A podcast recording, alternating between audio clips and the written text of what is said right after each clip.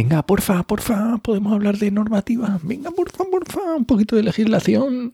Ya sé que al oyente no le gusta, pero un poquito es necesario.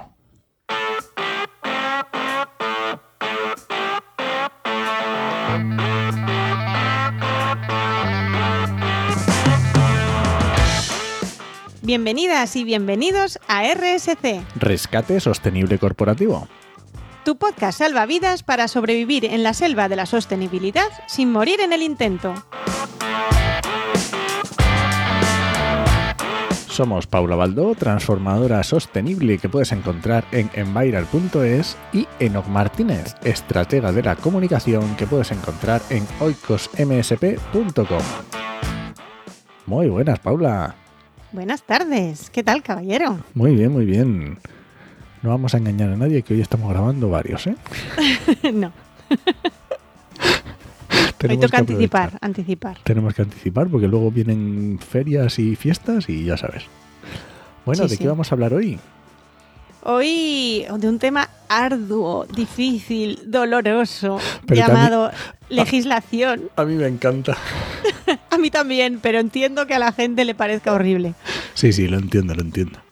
Es, es muy duro, es muy duro. Pero hoy no quiero, por lo menos no queremos, yo creo, ¿no? Ni tú ni yo, que, que la gente se nos duerma. No. Entonces tampoco, no vamos a contaros legislación, o sea, la chapa, una clase de legislación. No estamos para eso hoy.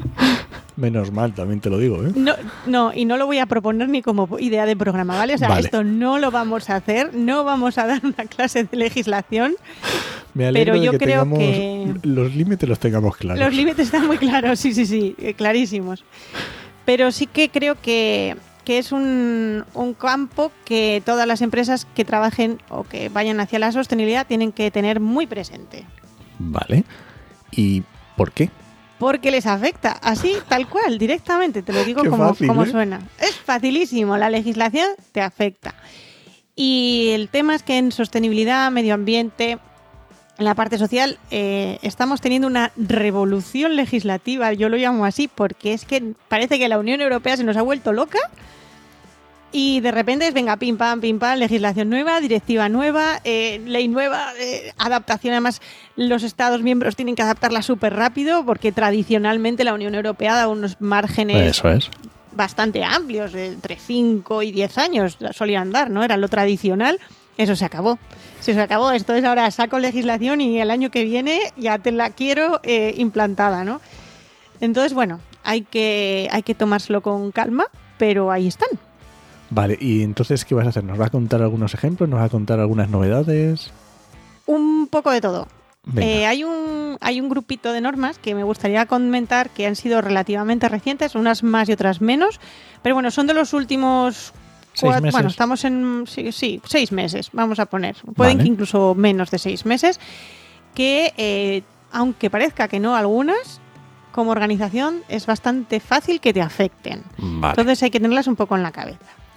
Primera, que además ha generado muchísimo debate, que yo incluso tuve que pararme a leerla porque la información que daba la prensa ya. No era fiel para nada. O sea, mm, yo de hecho estaba convencida de que la ley iba de otra cosa hasta que me paré a leerla. O sea, es así.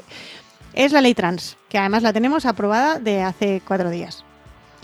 Eh, ley trans, a ver, sostenibilidad y ley trans, ¿no? Eso te iba a Parece como decir, que Medio ambiente, ley trans. medio ambiente. Eh, sostenibilidad, no nos olvidemos de la patita social, por favor, que no es todo medio ambiente. Eh, ¿Por qué nos afecta a las organizaciones la ley trans? Pues porque si nos afectaba la ley de igualdad y, toda la obligación de hacer esos planes de igualdad, pues las empresas vamos a tener que hacer el equivalente a, esos planes de igualdad, muy parecido ¿no? a estos planes, para tener protocolos y medidas, recursos que garanticen la igualdad de las personas LGTBI. Y vamos a tener que tener ese protocolo de actuación también en casos de acoso o violencia específico contra las personas LGTBI. Ya no nos va a valer un protocolo genérico, Vale. sino que vamos a tener que hacer cosas para ese tipo para ese tipo y ese perfil de personas también y es lo que hay, o sea, a mí no me parece nada complicado, pero yo creo que a alguna empresa le va a costar un poco más. Por lo menos es algo Simplemente es un- nuevo, un, un es check nuevo. nuevo. que hay que tenerlo en cuenta. Hay que tenerlo en cuenta porque ahí está, o sea, la tenemos y, y vamos, Es que a mí me parece tan alucinante que haya, mm, eh, en fin, que haya 2023, 2023. 2023 y que todavía sea necesario, de verdad, que deberíamos tener las cosas, que somos todos personas, por favor. Bueno, en fin. Eh, mentalidades aparte. Eh, más cosas, eh, también relacionadas con la parte social. Vale. Tenemos de noviembre una directiva que en España va a costar implantar. Bueno, no va a costar implantar. La implantación legal en España eh, nos la acaban de sacar ahora en noviembre y para 2024 tiene que estar como ley en España, que es la que va relacionada con para mayor equilibrio de género en empresas y administraciones que sean cotizadas, ¿no? Y empresas grandes y tal en los consejos de administración. Y además esto lo Uh. hemos dicho varias veces en otros programas. Recordemos que esto va de empresas cada vez más grandes a más pequeñas. Y primero más pequeñas. afecta a esto, pero lo- solo hay que esperar el tiempo suficiente para que te afecte a, a tu organización. A tu organización, sí. Eh, es una directiva muy cortita, es muy pequeñita, porque simplemente eh, lo que nos dice es que para junio de 2026, señores, son solo tres años, señores y señoras, por favor, no nos olvidemos que estamos en 2023, que 2026 suena lejísimo si no. Eh, va a haber que tiene que haber igualdad o la más parecida a una aproximación a la igualdad o equi- equitatividad en la distribución de sexos en los consejos de administración, que es mm, miré el resultado y como soy tan mala en, en los números, no me acuerdo, pero sabía que eh, viene una noticia cuál era el porcentaje de representatividad de hombres-mujeres en, en España y no me acuerdo, pero estaba muy lejos de ese 40% que nos pide la directiva. Me lo creo. Pero léeme, por favor, cómo lo dice la directiva, porque Ah, me ah, parece, sí, te encanta. me parece precioso. Precioso. Mira, lo voy a leer literal para que no haya errores de interpretación. Dice que antes de junio de 2026, los miembros del sexo menos representado ocupen como mínimo el 40% de los puestos de administrador no ejecutivo.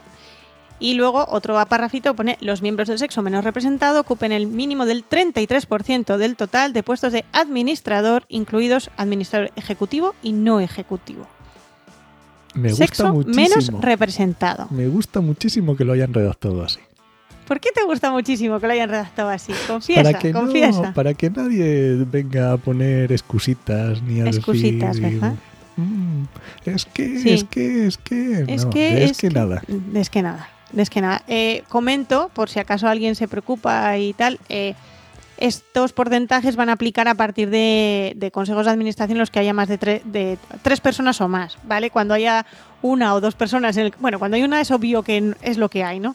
Pero cuando hay solo dos personas en un consejo de administración, por ser una sociedad pero pequeñita, eh, tampoco le va a aplicar, ¿vale? Solo es a partir de ese tercer socio o so- o socia, pues mm, depende cuántos seáis o cuántas, pues ya sabéis de qué lado os toca. Y me intuyo que por dónde van los tiros, porque en la realidad es, es así, ¿no? Y bueno, que sepáis eso, que si tenéis, estáis en una empresa, tenéis una empresa que sea cotizada, pues os tocará eh, lo vimos antes cuando estábamos preparando este programa, ¿no? Que muchas empresas eh, tenían objetivos de vamos a ser el 40% igualdad de, o 40% de mujeres en el Consejo de Administración para 2030. Pues no. Eh, señores, señoras, lo siento mucho, pero ahora tenéis que daros prisa. Os, acaban de quitar cuatro años de golpe a ese objetivo, así que hay que, hay que meter caña ahí también. Más cosas que tenemos. Tenemos una- un Real Decreto, este ya es nacional, pues el otro era directiva. Nos vamos a, a la legislación nacional, un Real Decreto de envases y residuos de envases que ha tardado un dolor en salir, porque Ha sido tremendo. con ello arrastrado desde hace muchísimo. Salió en diciembre. Eh, si os suena mucho ahora es porque el propio ministerio y muchas organizaciones están dando muchas jornadas y formaciones para explicar de qué va este Real Decreto. Entonces es por lo que más se habla ahora, pero vamos, lleva desde diciembre. Y tengamos en cuenta una cosa que hablábamos Paula y yo mientras estábamos, a- mientras estábamos hablando, eh, preparando el programa, y es que afecta a muchas más empresas de lo que nos podemos imaginar. Tengamos Sí. mucho cuidado. Mucho cuidado, porque es a cualquier persona, bueno, persona, cualquier empresa que genere, cree envases o envase sus productos. Y envases a veces no es tan obvio. Porque No. una cosa es un envase en lo que en la calle tú dices un envase y otra cosa es lo que la ley de residuos de envases está diciendo que es. Una- Ejemplo. eh, no, Ejemplo, di el ejemplo, el difícil, el una percha. exacto. Una percha Si la percha viene con el producto, Eso es un envase. Voy a poner otro ejemplo que también, que Otro este complicado. además más, es complicado, es complicadete. ¿Sabes? eh, ¿Tú compras plantas? ¿Tienes plantas en casa, no? Sí, claro. Vale, pues ese tiestito cutre de plasticucho que viene de la, de la Sí. tienda, que luego ya lo pones tú en un tiesto bonito y tal, o en la jardinera, ese es envase. Mm, Así que ojo, porque las floristerías les aplica la ley de envases. Los que venden o viveros que venden a tal, les aplica la ley de envases, aunque ellos no se piensen que tienen envases. No, no meten cosas en cajas, las plantas no van en cajas, ¿no? Que es lo que pensamos, en- o en botes, que es lo que pensamos cuando hay un envase. Y luego mucho cuidado también, y esto además es que yo lo he visto, a aquellas personas que tengan eh, pequeños negocios artesanales, pues por ejemplo, eh, yo lo veo mucho, eh, la gente que hace por ejemplo cremas o, o- no, me sal- no es maquillajes, no bueno, eso, cremas, pintalabios y cosmética natural. cosmética natural, sí. Gente que hace cosmética natural que lleva envase, hay algunos productos que van envasados. eh, ojo porque os aplica. Os aplica la ley de envases porque utilizáis envases para vuestro producto. Y además estoy pensando también en otros productos, tipo, bueno, aunque normalmente alimentarios suelen ser muy controlados, pero también Mm. productos alimentarios que también les aplica. Si, si hacéis, yo qué sé, eh, sobre todo lo veo en, en productos muy, muy locales, de muy, muy pequeñitos, tipo pues eh, una empresa que hace pues conservas a nivel local, por ejemplo. Sí. Eh, esa chica que hace mermeladas que las vende en el mercado luego o en los mercadillos o tal y son mermeladas caseras. Ese tipo de cosas, ojo porque os afecta la ley de envases y residuos de envases. Y a ver, mm, yo no quiero que le pase nada malo a nadie, pero es que hay veces que te encuentras con que la competencia es muy mala. Y a lo mejor tú no lo haces con mala intención, pero te encuentras con que te denuncia la competencia y la tienes liada. Sí, o, te denuncian, bueno, por lo menos estar prevenido, ¿no? O te prevenida. denuncian y no sabes quién ha sido, porque no tienes por qué saber quién ha sido. A veces también. Entonces, bueno, ojo que pensamos que somos pequeñitos o pequeñitas y, y esto es solo para las grandes y no, también, también nos afecta. Vale, ¿algún, ¿alguna normativa más? O... Eh, tengo un par de ellas. Una, bueno, un poco relacionadas las dos porque son de calidad de aire. Una es un real decreto de, para reducir, mejorar la calidad de aire y reducir episodios de alta contaminación. Que este, eh, ojo, porque aquí este el problema de este real decreto que tiene un nombre infernal es que afecta y ha modificado un montón de, de otras normativas y otras legislaciones. Entonces, todas las empresas que tengáis eh, autorización ambiental integrada o tengáis obligación de tener garantías financieras para el tema de residuos, esto se ha cambiado, ¿vale? Con este Real Decreto. Aunque parezca que por ser de calidad de aire y episodios de alta contaminación no tenga nada que ver con residuos, pues lo ha... Sí, es que Lo ha esto aquí, cambiado. el legislador español le encanta esto de modificar muchos decretos diferentes en una sola normativa y hacer un, pifostio ahí todo juntándolo. Sí. Y luego también relacionada con esta, eh, un Real Decreto de, que regula las zonas de bajas emisiones. Que este también Que ha sido podría- muy polémico y muy, este ha salido mucho en prensa. Sí, eh, claro, esto lo que, para que nos hagamos la idea, lo que va a decir es que son las zonas de bajas emisiones, que se va a prohibir circular, cuándo, cuánto, etcétera, etcétera, ¿no? Y podíamos pensar como empresa que esto le afecta a nuestro ayuntamiento, porque es el ayuntamiento el que va a tener que poner sí o no esas zonas de bajas emisiones. Pero, ¿dónde tengo que preocuparme que me afecte? Si tenemos transporte. Efectivamente.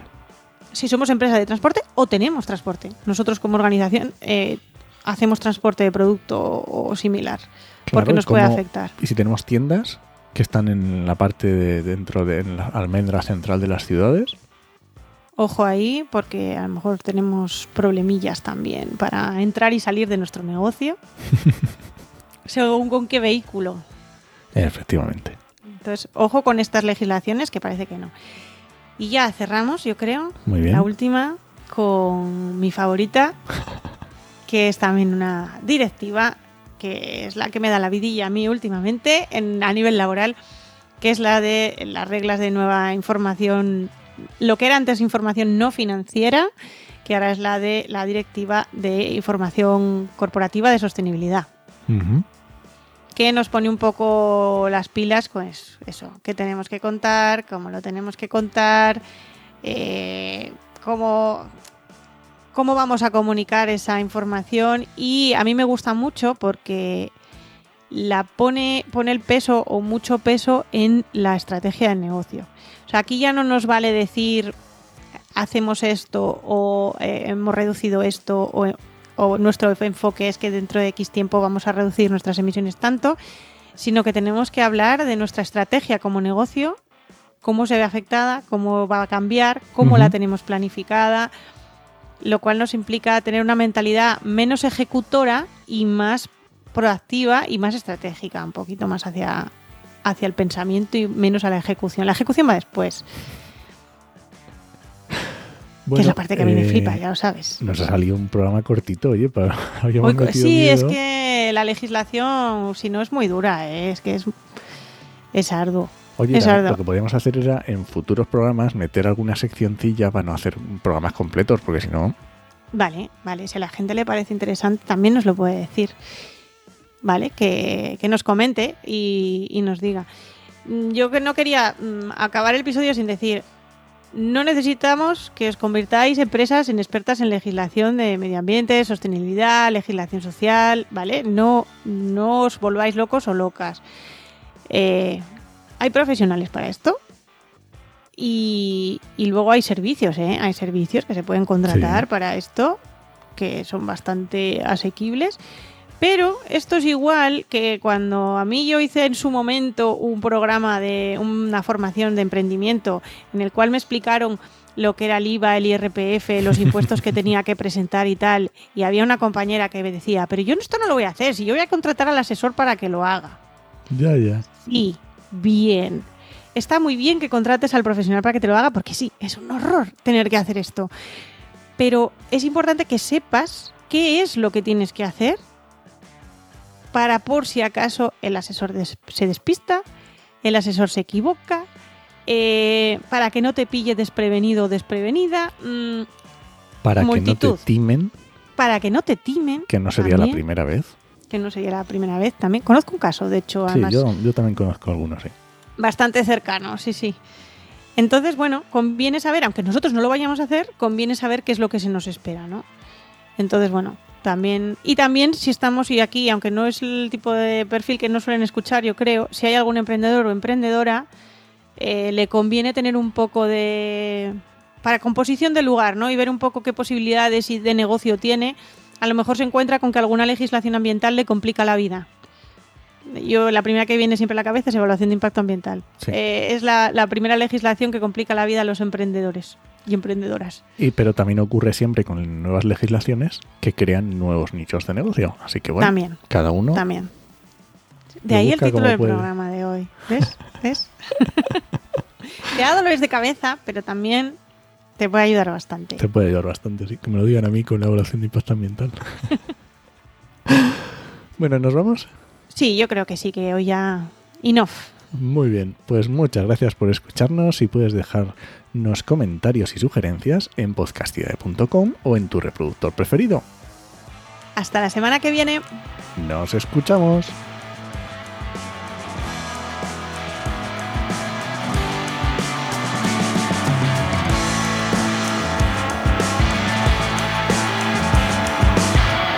Que yo creo que los ambientólogos, como hemos estudiado tanta legislación ambiental, Nos sale de natural.